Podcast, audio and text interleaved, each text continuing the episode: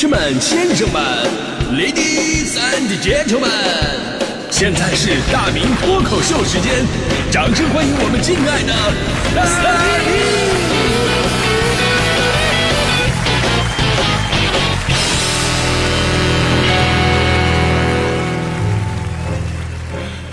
好，欢迎各位来到今天的大明脱口秀，我是大明。呃，这很多时候呢，少年儿童的行为是非常危险的，但是呢，由于他们自己安全意识的薄弱啊，就没有任何的防范预警，所以在生活当中啊，我们经常会看到有一些熊孩子不作死就不会死的一些行为。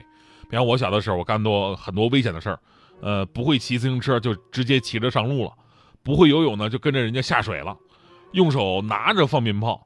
还有双手去感受烧开的水到底有多热，导致我妈一直怀疑自己是不是生了个傻子。我最狠的一次作死行为啊，就是有一天我突然问我爸爸：“爸爸，爸爸，你要风还是要雨？”我爸当时纳闷啊，你玩什么套路啊，这孩子？然后呢，他说要风，然后我就对着我爸的脸呜一顿吹气。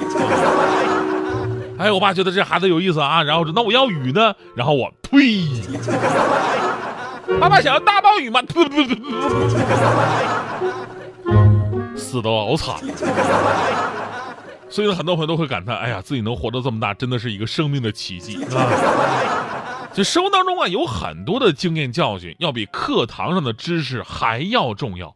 如果说课堂上的知识是为了让你出人头地，那生活当中的这些经验教训，就是我们的孩子能够好好活下去的一个最基本的常识。所以呢，从一九九六年开始，确定每年三月的最后一周的星期一为全国中小学生的安全教育日。因为熊孩子的可怕之处就在于，作为一个成年人，你根本想象不到他们的作死方式到底有多少种。你就比方说，这个今年过年放鞭炮，呃，放鞭炮我们都知道啊，有那个常规拿手放被炸伤的，把鞭炮扔到下水道里边引起沼气爆炸的，放冷烟花把自己衣服点着的。呃，最近有一个听起来非常新颖的作死的方式，就我们小的时候，为了把这个鞭炮给立住，都是插在雪堆里边啊。呃，今年呢，有成年人就吐槽了，说这熊孩子真的是太熊了，他们竟然把鞭炮插在了他车的那个油箱盖的缝里边。各位朋友可以想象一下，如果是钻天猴那种屁股冒火的，只要火星溅到汽车油箱里边那么一点点就会发生电影里边才会出现的画面。车辆爆炸，然后真男人从来不回头看爆炸。请问这样的孩子，如果是你的话，你能打多长时间？不是，你能教育多长时间？当然了，这样的奇葩还算是少数。现在家长对于鞭炮这类看起来就比较危险的东西啊，基本上还是会对孩子严加看管的。更何况现在很多城市呢已经禁止燃放了。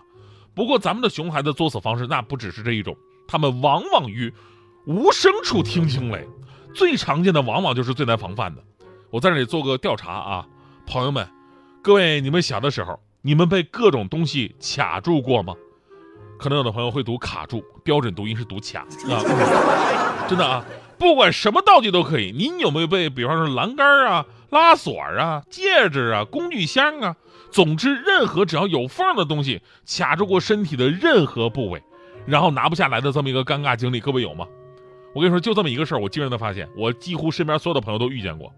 最常见的就是钻栏杆，脑袋进去了，哎，结果拔不出来了，啊！但是作为一个成年人，我真的我无法理解，为什么我小的时候那么喜欢钻栏杆？我的目的到底是图啥？我又不是马戏团里的狮子，为什么要表演这个给别人看？我真的搞不懂。还有呢，我我我为什么看见有缝的东西，我就想把手指头塞进去？我为什么在这方面会有令人那种赞叹的钉子精神？所以我就发现了一个特别神奇的现象，就是人类明明是高级动物，但干的事儿呢，往往非常低级。你对比一下低等生物，我们毫无优势。比方说我们家的蟑螂，哎，我发现有一天，哎，我们家竟然有蟑螂了。然后呢，我在我们家放了很多那个蟑螂屋，啊，蟑螂屋。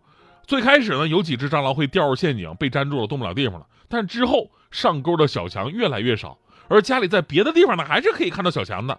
也就是说，他们变聪明了，不上套了。所以我在短短的时间，我就目睹了生物的进化，对吧？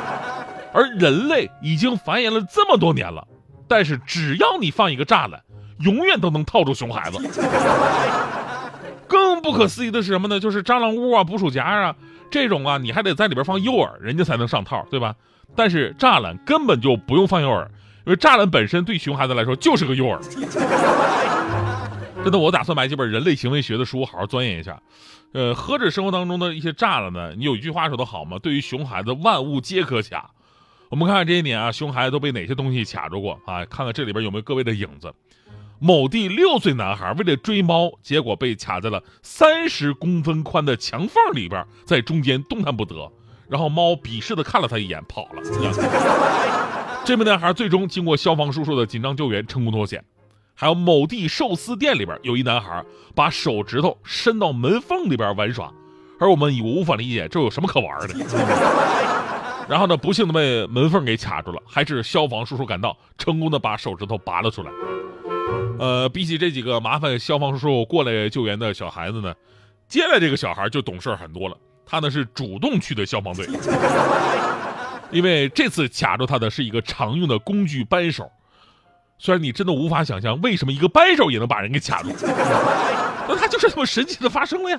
所以呢，我现在终于理解为什么我小的时候，我爸给我一个那个做家具剩下的方块木头啊当玩具，就锯下来一个木头啊给我当玩具，说这个可以当变形金刚，呃立着就是机器人，放倒就是一辆车。啊、总之全靠想象力啊。小的时候不明白，我说我爸真抠啊。现在我终于明白我爸的良苦用心了。就这个玩具你怎么玩他都不卡不住手。而接下来这个呢，伤害性不大，但是侮辱性极强。一个熊孩子把痰盂扣在头上当帽子，然后拿不下来了。刚开始我都替这孩子觉得丢人。哎呦，您站着，你想想，一个孩子痰盂那个脑袋，哎呦，这么糗的事以后真的没脸见人了。后来我突然反应过来了，这个应该是这几个孩子当中最幸运的一个了，因为同样是上新闻，你就是不知道这个孩子长什么样。啊，除此之外，爆头系列的还要把什么脑袋伸到座椅扶手里边拔不出来的，脑袋插到编钟里边拔不出来的，脑袋插到小区健身器械里边拔不出来的，脑袋插到这个课桌里边拔不出来的，脑袋插到小区停车场栅栏门，结果刚好进来一辆车，栅栏门抬起来把脑袋夹住拔不出来的。哎呀，真的是我我们形容人脑子有问题的时候，我们往往都会说，哎呀，你的脑袋是不是被门被门给挤了？以前我一直不明白这句话什么意思，现在想想，艺术真的都来源于生活。最令人疑惑什么呢？就是你脑袋跟手脚被卡住也就算了，竟然还有的孩子那个缩了那个空瓶子啊，把舌头卡到瓶子里边拔不出来。无孔不入，是不是专门用来形容熊孩子成语是吧？所以今天呢，在这样一个全国中小学生安全教育日啊，希望这个事儿呢能够引起家长对于孩子们安全教育方面的一些重视。安全教育涉及到很多方面，不是一堂课一次讲话就能让他们听明白的，而是生活当中随时的提醒、知识上的科学普及，还有行动上的以身作则。我们说，家长是孩子最好的老师，只有自己行为规范，才能真正的从正面给孩子一个正确的引导。哎呀，但是现在你说这个，别说熊孩子，是很多成年人呐，比孩子还不靠谱。咱说孩子对钻圈什么钻栅栏感兴趣。他有的成年人也也也有这毛病，我跟你说，就比方说强嫂，强嫂那天跟强哥俩人逛街去，结果呢，强嫂站在一个卖玉器的地方走不动道了，强哥回头说走啊，强嫂说老公完了，我被卡住了。强哥回头一看，发现强嫂手上戴了个玉镯子，拿不下来了。啊，强嫂一脸无奈的说：“老公，人家拿不下来了呢，你说该怎么办啊？”哦，强哥非常直男啊，说这怎么可能？我来帮你啊，媳妇儿你忍着点啊。哎呦天，是挺紧啊！你这样，你骨头往里边收一收，这样我我掰一下，我掰一下。一会儿你听到咔嘣一声响，你别害怕啊！啊啊！我我使点劲哎呀，我这这哎呀哎哎，我这都拿下来，你咋还不松手了呢？哎，所以说成年人的世界真的就复杂很多了。